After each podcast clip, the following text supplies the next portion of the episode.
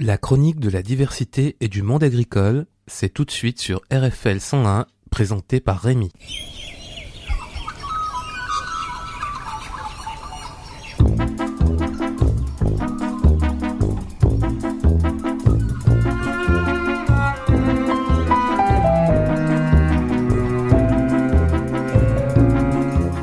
Eh bien, bonjour pour la clé des champs, pour la saison 2022. On va repartir euh, sous ce beau soleil euh, du mois d'août pour vous parler un peu d'agriculture comme on a l'habitude. La récolte 2022 est très hétérogène. Il faut savoir qu'on a toujours deux périodes de semis.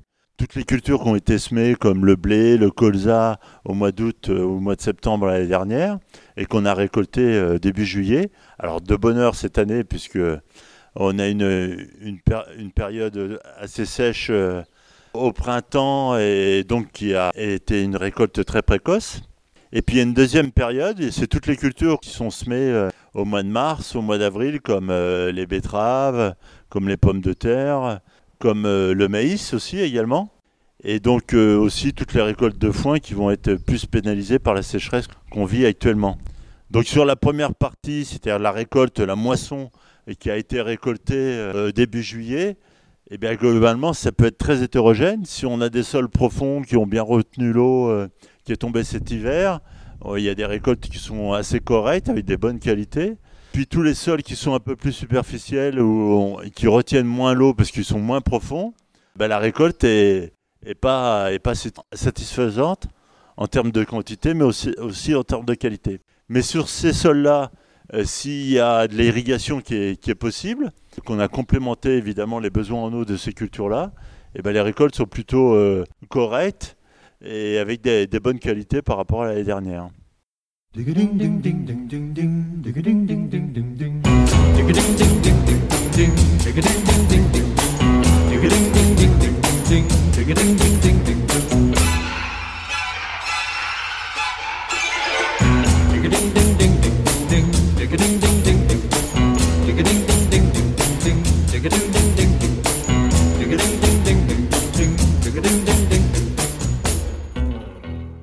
C'est l'impact de la sécheresse qui a eu lieu euh, notamment sur le euh, fin mai, euh, début juin. Si elle n'a pas été compensée par des irrigations, évidemment il y a eu un impact qui peut être très sévère aussi sur, la, sur la moisson euh, 2022.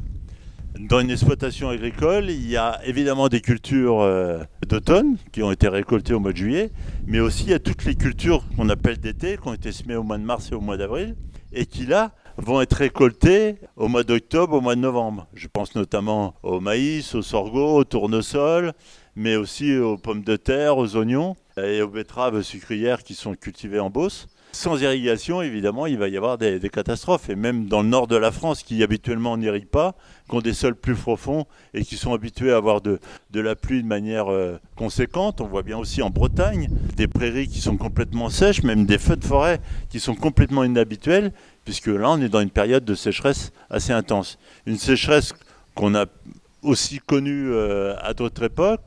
On cite souvent en 76, mais à cette époque-là, euh, euh, on avait de la pluie qui commençait à revenir en 76. Donc ça ne durait pas aussi longtemps. La sécheresse était beaucoup plus précoce. Une année encore atypique qui va être euh, aussi très hétérogène en fonction des cultures, des régions et de la pluviométrie qui est tombée. D'où l'intérêt est de prendre conscience que pour l'agriculture, l'eau est évidemment essentielle. Et si elle ne tombe pas du ciel, il va falloir s'habituer en France, puisqu'on a encore un pays où il y a beaucoup d'eau, de pouvoir stocker l'eau d'hiver qui est souvent en excédent pour pouvoir l'utiliser si c'est nécessaire au, printemps euh, grâce à l'irrigation. Parce que la meilleure lutte contre la sécheresse, il n'y a qu'une solution, c'est l'irrigation.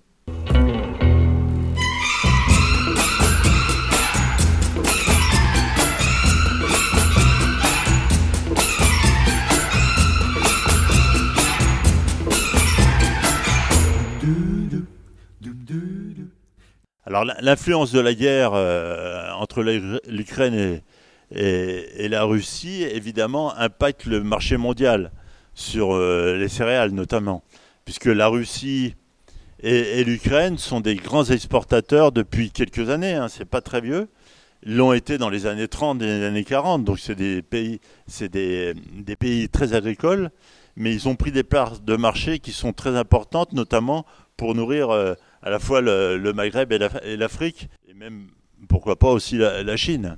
Et en fait, euh, eh bien, ça désorganise un peu le marché mondial des céréales, et qui permet d'avoir des, euh, cours qui sont très fluctuants. Mais aussi, euh, c'est juste un amplificateur de ce, de ce problème de marché et d'alimentation, puisqu'on avait déjà des problèmes de production alimentaire qui étaient déjà présents sur 2021 et 2020. Ce- Ce n'est qu'un amplificateur de la crise mondiale de l'alimentation de notre planète. On est sur une Europe où euh, la politique euh, n'encourage plus euh, la production, qu'on décline au niveau de la production. On est de moins en moins exportateur. Il y a des accidents climatiques qui sont de plus en plus prégnants au niveau mondial, au changement climatique, hein, c'est relativement clair. Et donc on se retrouve sur une population qui va dépasser 8 milliards d'humains à la fin de l'année 2022, et avec des productions qui sont de plus en plus aléatoires dues au changement climatique. Évidemment, ça crée des zones euh, où il n'y a plus assez euh, de production agricole, et ça crée une désorganisation du marché mondial. Et tout ça, ça augmente les prix euh, sur des produits qui sont comme la moutarde, où on a vu le tournesol ukrainien. Il y a par exemple le sarrasin, qui est une toute petite production, mais qui était produit aussi en Ukraine. Et on risque cette année de ne pas avoir assez de sarrasin pour faire les galettes bretonnes.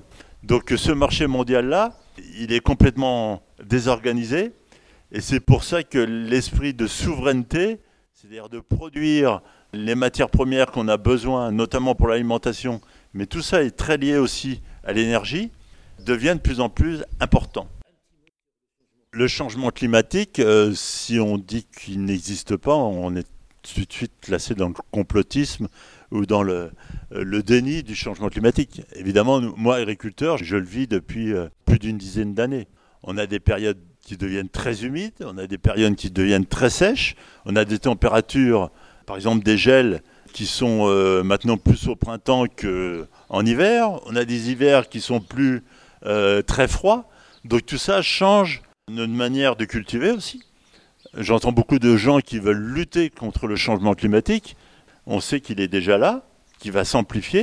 Alors on peut réduire pour les années futures, mais pour les années, c'est-à-dire les, les années qui nous concernent, c'est-à-dire les dix prochaines années, il faut qu'on s'adapte au changement climatique. On aura des, des variations de température qui seront de plus en plus importantes, des variations de pluviométrie aussi qui vont être de plus en plus importantes. Donc pour s'adapter, il faut euh, bah, raisonner au niveau de nos, cultures, peut-être changer de variété, avoir des variétés qui sont mieux adaptées au changement climatique, et pour ça on compte beaucoup sur la génétique. On a aussi euh, des problèmes de, nouvelles maladies qui arrivent, de nouveaux insectes qu'on n'arrive plus à combattre, puisqu'ils sont de plus en plus résistants parce qu'il n'y a plus le, nettoyage, je vais dire, naturel de l'hiver, puisqu'il est de moins en moins euh, froid. Donc euh, toute cette adaptation-là, il ne faut pas avoir de tabou par rapport à ça. C'est-à-dire que c'est à la fois la génétique, mais ça va être aussi à la fois euh, tous les moyens techniques euh, qui sont à notre disposition qu'il va falloir utiliser pour pouvoir s'adapter au changement climatique. Et le fait aussi euh, de développer l'irrigation dans notre pays va être aussi très important, de pouvoir stocker de l'eau à des moments où il y en a vraiment de trop, où on peut en récupérer dans la... éviter que l'eau finalement douce coule et elle rejoigne l'eau salée de la mer, la retenir avant pour pouvoir la stocker et pouvoir l'utiliser si on en a besoin euh, au niveau euh, du printemps ou de l'été suivant. C'est à la fois euh, la gestion, c'est à la fois des, choix politiques, des choix techniques. C'est pas des choses nouvelles. Dans l'histoire de l'humanité, il y a tout le temps eu des solutions qui ont été apportées par l'homme. Les canalisations, les aménagements sur les rivières, les barrages, le stockage de, l'eau euh, dans des étangs, l'adaptation de cultures qui ont disparu dans des régions et qui sont revenues parce qu'ils ils pouvaient être euh, mis en place. Par exemple, en Beauce, la vigne a complètement disparu, mais aujourd'hui, il y a des agriculteurs qui replantent dans la vigne. L'adaptation de, de certaines cultures qui vont être plus euh, réservées au sud, mais qui vont être- pouvoir être faites plus au nord. tout ça, c'est- à la fois de la, gestion, mais aussi de l'adaptation par rapport à ce, ce changement climatique. Il ne faut pas avoir de tabou par rapport à ça. Si on veut continuer à avoir une France diversifiée, assez souveraine sur ses productions pour à la fois l'alimentation, mais aussi pour son énergie, parce que l'enjeu quand même du 21e siècle, c'est l'énergie, hein, et de l'énergie décarbonée, il ne faut pas avoir de tabou, et, il faut euh, utiliser au maximum les technologies, les nouvelles technologies, les nouvelles solutions que la science peut nous apporter pour qu'on puisse s'adapter à ce changement climatique.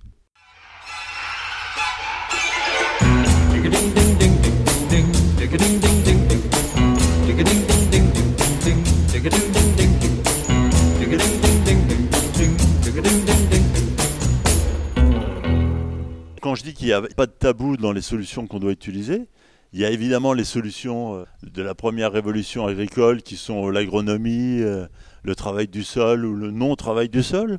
Toutes les techniques de, rotation des cultures, des assolements, d'avoir beaucoup de cultures pour évidemment essayer de, de diminuer l'impact d'événements climatiques sur une exploitation. Ça, c'est des vieilles techniques qui viennent du XVIIIe siècle. Après, il y a eu la deuxième révolution euh, agricole qu'on appelle la révolution verte qui a eu lieu après la Deuxième Guerre mondiale, dans les années 50 à les années 70. Le développement de l'irrigation, du, machinisme, les engrais, les produits de protection des plantes aussi. Ça aussi, ça va être des choses qu'il ne faut pas avoir de tabou, qu'on va avoir besoin hein, pour nourrir les 8 milliards, 8 milliards d'humains qu'on aura à la fin de l'année. Et puis aussi, toutes les nouvelles technologies qui sont liées à l'informatique, au GPS, à la modélisation, au séquençage du génome aussi, pour la génétique, c'est des techniques et des nouveaux outils qui vont nous être grandement utiles pour pouvoir euh, s'adapter au changement climatique. Et toutes ces solutions-là nous permettent euh, évidemment de maintenir une production agricole forte et de qualité en France, comme elle est aujourd'hui, des productions très diversifiées, avec des systèmes de production qui sont complètement diversifiés entre la production industrielle et de la production bio, pourquoi pas, et puis aussi de la production locale euh, en circuit court. Mais tout ça, ça fait la force de l'agriculture française et sa spécificité qui entretient des, paysages qui sont euh, évidemment euh, essentiels pour une richesse de notre France avec le patrimoine qu'est le tourisme. Eh ben, la souveraineté alimentaire en- en- euh, de la France, il faut qu'on la retrouve, parce qu'on on a évidemment des productions qui ont disparu, des productions qui disparaissent, puisqu'on n'a plus de solutions techniques. Par exemple, du colza aujourd'hui, c'est très compliqué de faire du colza en France pour faire de l'huile, à la fois pour euh, mettre dans de la salade, mais aussi de l'huile carburant pour mettre dans nos voitures, euh, parce que on a des réglementations qui nous empêchent, par exemple, d'utiliser des insecticides, euh, d'utiliser euh, de l'engrais au bon moment pour pouvoir produire du colza. Il y a beaucoup de producteurs qui abandonnent cette culture-là parce qu'elle est trop risquée pour elles. La, souveraineté alimentaire, en fait, nous, agriculteurs, on est très inquiets parce que, à force d'avoir une orientation euh, très environnementaliste de l'agriculture, on oublie un peu la production et la souveraineté. Et donc, on- il y, y a des cultures qui deviennent très difficiles à, à maintenir en France, alors qu'elles font partie de notre souveraineté. On a eu l'épisode de la betterave il y a deux ans où, en supprimant un insecticide, on se retrouve avec une production euh, qui a été divisée par deux et qui a mis en péril pratiquement euh, toute l'industrie sucrière, mais aussi euh, de production de gel hydroalcoolique, de biocarburants pour nos, véhicules. Tout ça, c'est une décision politique. Et donc, il faut qu'on on redevienne très pragmatique et très réaliste par rapport à les enjeux et à sou- souveraineté à la fois évidemment française, mais aussi européenne. Et ça, je pense que euh, on a sans doute pris conscience à travers la, crise du Covid, à travers la crise énergétique qu'on est en train de vivre aujourd'hui, hein, euh, amplifiée par la, guerre d'Ukraine évi- évi- évidemment. On le voit bien, euh, bah, par exemple, le, revirement du sentiment par rapport au nucléaire dans l'opinion publique. Et ça, aujourd'hui, il faut qu'on ait le même revirement sur des dossiers agricoles, par exemple sur les, euh, sur les recherches euh, de production de semences avec des nouvelles techniques euh, liées à la génétique. Alors sans parler d'OGM, mais on a d'autres techniques aujourd'hui. Il faut qu'on ait ce revirement-là, parce qu'on en a besoin pour pouvoir adapter nos plantes à ce changement climatique. Aujourd'hui, on est capable d'avoir des plantes qui ne sont pas résistantes à la sécheresse, des plantes qui ne sont pas capables de produire sans eau parce que ça n'existe pas. Il faut toujours de l'eau pour faire de la photosynthèse et faire de la production. Mais ça peut être des plantes qui peuvent être résistants à une période de sécheresse, attendre que l'eau revienne pour pouvoir se remettre à produire. Et ça, c'est des solutions génétiques qui sont encore interdites en France, mais qui sont des solutions pour nous adapter à ce fameux changement climatique. Il y a- toujours une politique euh, commune de l'Europe, et il y en a une qu'on nous a proposée pour 2023, qu'on a combattu, nous, agriculteurs, parce qu'on on sait qu'elle est complètement inadaptée aux besoins à la fois de l'Europe en termes d'énergie et alimentaire, et puis aussi par rapport à, nos pays euh, qui nous environnent et qui ont besoin de nos productions. Hein, je pense notamment au, Maghreb. Là, on s'est aperçu que, sous prétexte de la guerre euh, ukrainienne, on a retiré des critères qu'on voulait nous imposer, comme de la jachère. On, on va nous obliger qu'il y ait 4% de jachère sur, notre, euh, sur nos exploitations. C'est-à-dire 4% de jachère, c'est de mettre en chômage technique des sols et qui en fait vont servir à rien et qui pourraient servir justement à, produire euh, à la fois de l'alimentation mais aussi de l'énergie.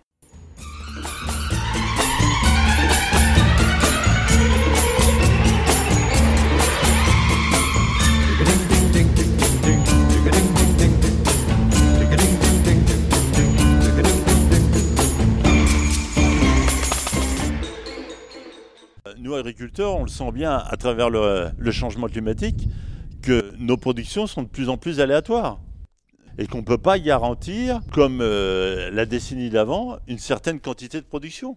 On peut avoir euh, des problèmes d'insectes, des problèmes de virus, des problèmes de maladies, des problèmes de sécheresse qui peuvent intervenir et qui peuvent, euh, en quelques mois, anéantir une production, une culture complètement ou pour partie.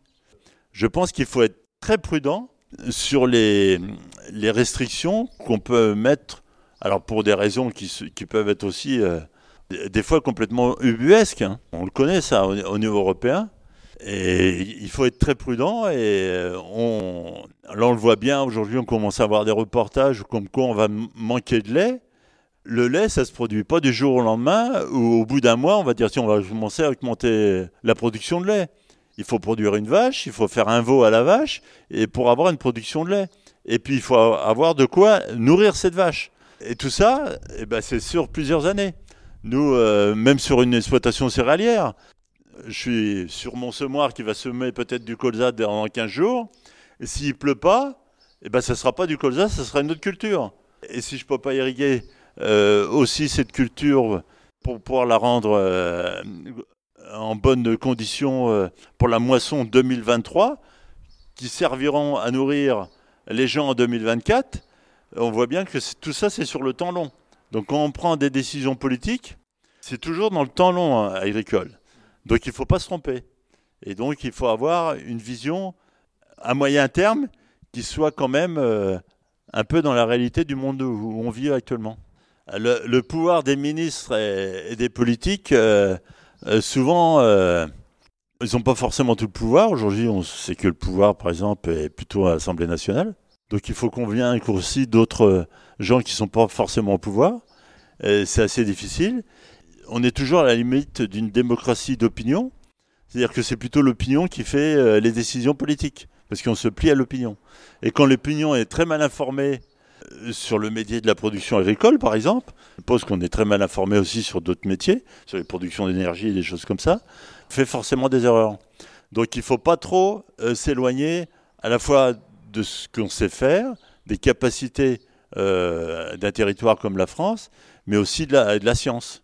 Souvent, quand il y, a- des crises agricoles, euh, il y a toujours euh, un, un peu des reportages où des gens auraient trouvé une solution miracle, faire pousser des légumes sans eau, euh, euh, faire pousser des légumes sans engrais, euh, produire de manière un peu magique. Alors il y, a- toujours quelques gourous qui, si- aussi qui ressortent à, cette époque-là. Il faut savoir qu'il n'y a, pas de secret, mais, c'est un exemple qui est très atypique par rapport à la majorité de la production agricole française. Hein, si on présente par exemple quelqu'un qui n'a pas besoin d'eau pour faire pousser des légumes, il faut supposer qu'il a un sol merveilleux, mais ça existe en France, surtout euh, au- auprès de Paris.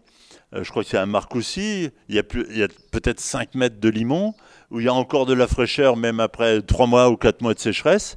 et les légumes sont capables d'aller chercher cette eau euh, qui, est, dans le sol.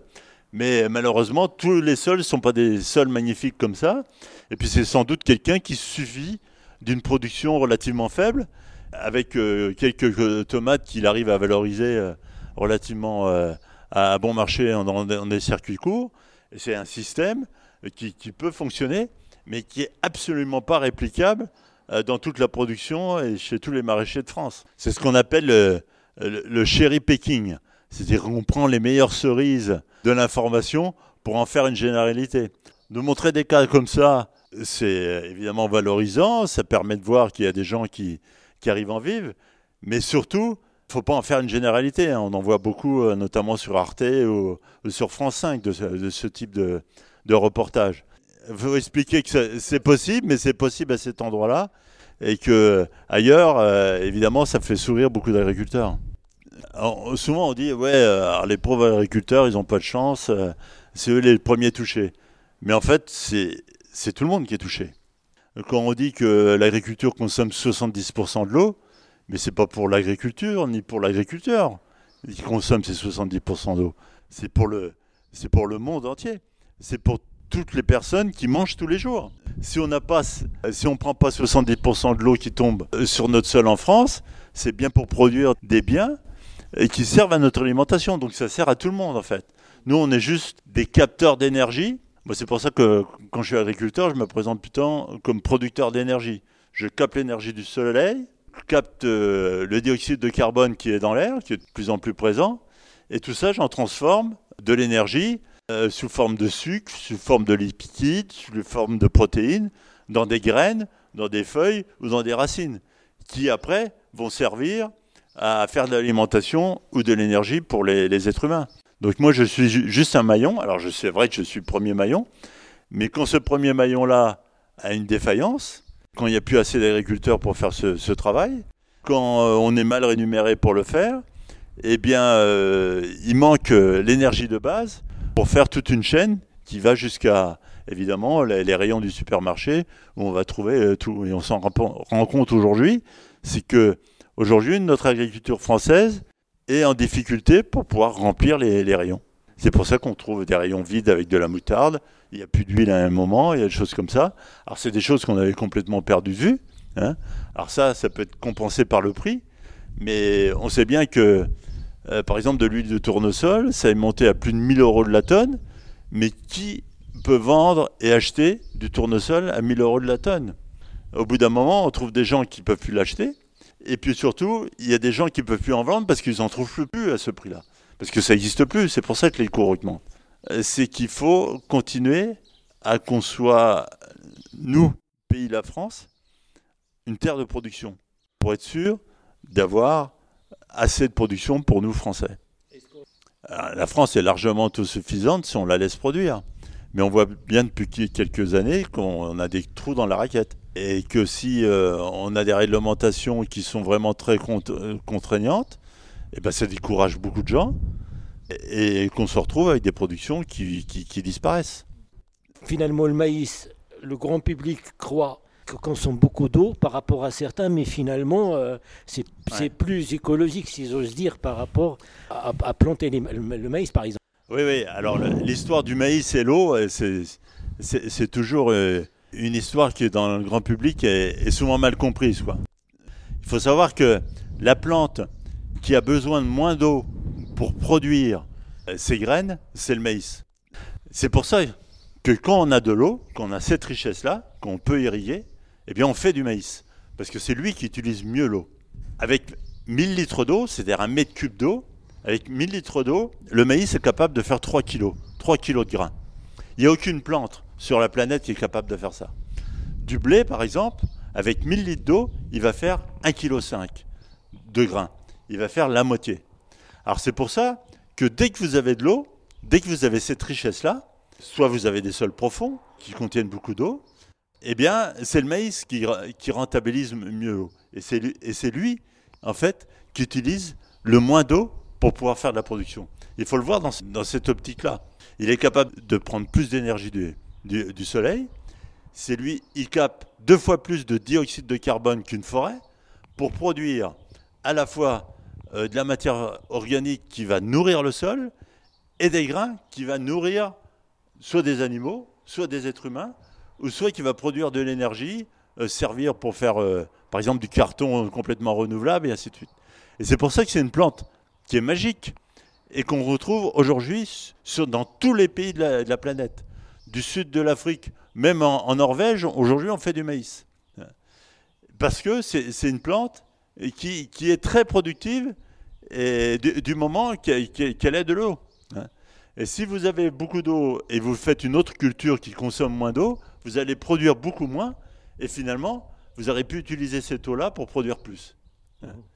Et, euh, en plus, c'est une plante qui, qui est aussi euh, un autre avantage, surtout quand on parle de famine, quand on l'utilise par exemple en Afrique, c'est une plante qu'on peut consommer avant qu'elle soit à maturité, avant qu'elle soit mûre. Essayez de manger une fraise avant qu'elle soit, euh, soit mûre. C'est pas bon, vous pouvez pas la manger. Une pomme aussi qui n'est pas arrivée à maturité, vous pouvez pas la manger. Du maïs, une fois que ses grains sont remplis, eh bien, euh, vous pouvez la manger. Et en Afrique, quand vous avez faim, bah ça c'est une plante intéressante aussi. C'est pour ça que souvent, euh, pour la blague, j'ai dit aux enfants qui veulent planter des arbres pour sauver la planète, je leur dis, plantez plutôt du maïs. Et, quel regard vous portez sur cette- ce changement climatique, cette évolution? Vous avez quand même sébu des lois successives, soit euh, du gouvernement français, soit de l'Europe. Quel regard vous portez sur, sur, sur cette, organisation? Il nous faut des gens qui, qui écoutent la profession agricole, qui écoutent euh, les scientifiques qui sont autour de nous, pour trouver les, me- les meilleures solutions pour s'adapter au réchauffement climatique. Et ça, je crois qu'on a passé un cap, euh, là, maintenant. Alors, c'est pas lié euh, forcément aux gens qui sont au pouvoir, hein. c'est lié euh, à l'évolution de notre société, où on s'aperçoit aujourd'hui qu'il faut euh, prendre les bonnes solutions. Je prends toujours l'exemple par rapport au nucléaire. hein. On a été... euh, euh, beaucoup d'années à dire qu'il fallait pratiquement arrêter, que ça servait à rien de, de reconstruire des centrales. Et là, on s'aperçoit que si on ne le fait pas, et assez rapidement, on va se retrouver dans des impasses qui vont être dramatiques. Et des impasses qui sont liées à- à notre confort. Très peu de gens sont prêts à retourner à la vie que nos grands-parents ou nos parents ont peut-être vécue. hein. En tant qu'agriculteur, je ne suis pas prêt à... Et on ne trouvera pas des jeunes pour me remplacer pour faire ce travail-là, pour faire le travail à la main qu'on voudrait euh, nous faire à la place de, nos machines. Il, il faut être très prudent sur euh, notre avenir proche. De toute façon, l'humanité a toujours trouvé des solutions. Alors peut-être pas dans le timing qu'il fallait. Peut-être qu'il va y avoir des trous technologiques qui vont nous en handicaper. Mais c'est toujours l'innovation qui nous permet de trouver des solutions. Par exemple, ce semoir-là sert à, semer des betteraves et du colza. Et par rapport au changement climatique, je suis en train de le modifier pour non pas mettre l'engrais sur le sol, qui pourrait être évaporé par les fortes températures, mais je vais mettre l'engrais carrément dans le sol pour qu'il soit bien au service de la plante et qu'il ne s'évapore pas. Donc des solutions techniques, alors ça va me coûter un peu d'argent, mais ça, des solutions euh, techniques, on en trouve toujours et on s'adapte de plus en plus, évidemment, rapidement par rapport à ces enjeux-là. Donc il ne faut pas compter que sur les décisions euh, politiques, mais aussi il faut faire confiance aux gens de terrain qui vont trouver des solutions. Et c'est vrai, euh, par exemple, dans l'isolation, c'est vrai dans la production d'énergie. Il faut écouter aussi les producteurs de, de voitures. C'est pas en interdisant en 2035 euh, un type de moteur qu'on va trouver la solution euh, et, une seule solution. La grande leçon au 21 au 20e siècle, où la solution c'était l'énergie pas chère et abondante, qui avait un gros défaut parce que c'était de l'énergie fossile qui relargue du CO2 dans l'atmosphère, on va pas remplacer cette solution-là par une solution beaucoup plus vertueuse, mais par de myriades de petites solutions qui vont euh, nous permettre de trouver la solution générale. La dernière question, c'est la Loire. Lorsque vous le trouvez dans cet état, il y a un manque d'eau. La Loire, il y a un attachement de tous les agriculteurs à ça, et classé d'ailleurs. euh, La, Loire euh, elle coule quand il y a de l'eau qui tombe euh, à la fois l'hiver, qui remplit les barrages, et elle coule euh, aussi quand il, il tombe de la pluie. L'eau que j'utilise par exemple pour irriguer aujourd'hui euh, mes cultures, elle vient de la pluie qui est tombée les années d'avant, mais aussi cet hiver, et qui est stockée dans, la nappe. Cette nappe, elle déborde aussi, et elle alimente la Loire.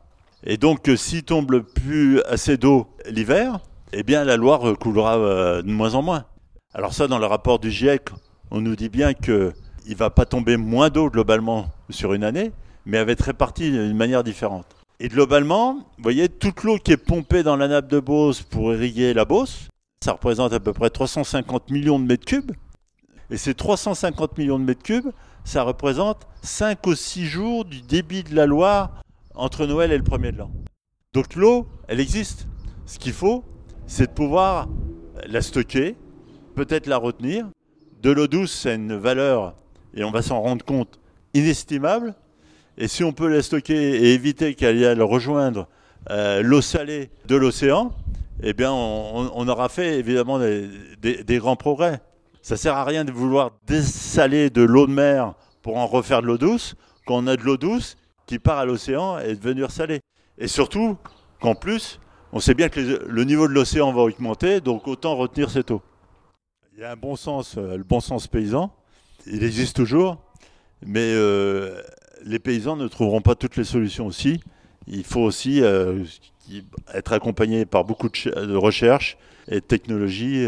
Et ça, on est un pays qui a un potentiel énorme par rapport à ça. Il faut savoir que tout ce que l'on produit et tout ce que l'on ne produit pas est soumis à du gaspillage. Donc il faut diminuer ce gaspillage et avec un pot d'irrigation, avec des engrais maîtrisés, avec de la chimie qui permet euh, de respecter à la fois l'environnement mais de sauver aussi les récoltes, c'est ce qui évite du gaspillage. Vous écoutez RFL 101, Clé des champs, une émission sur la diversité agricole.